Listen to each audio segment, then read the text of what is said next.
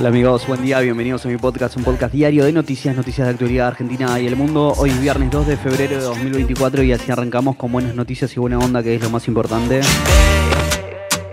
Cuatro o cinco noticias para arrancar el día bien formado, ¿eh?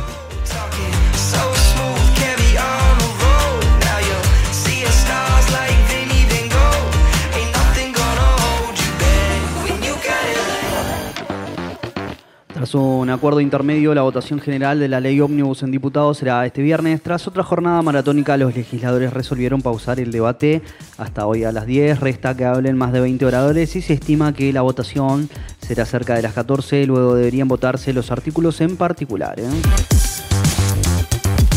El Fondo Monetario Internacional informó que el gobierno eliminará el cepo cambiario de este año y advirtió sobre los riesgos de la economía argentina. En su staff report, el fondo informó que entre los objetivos fijados con el Ejecutivo argentino están la eliminación del cepo, un tipo de cambio más alto para las exportaciones y a fin de año levantar el impuesto país sobre las importaciones. ¿eh? Además, elogió el ajuste fiscal propuesto por el gobierno.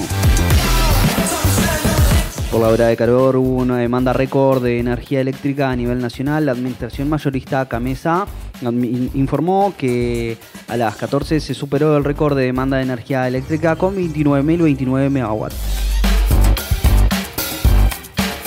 Senadores de Unión por la Patria exigieron a Victoria Villarruel convocar la sesión de la Cámara Alta para tratar el mega DNU. La vicepresidenta les respondió que ya no dictaminan la agenda.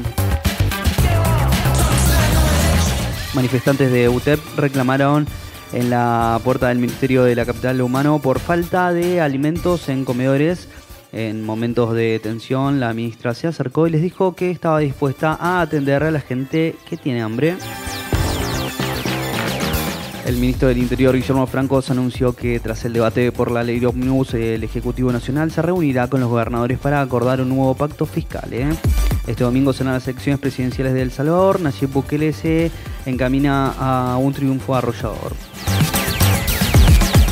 Boca igualó 1 a 1 con Sarmiento de Junín en la cancha de San Lorenzo por la Copa de la Liga.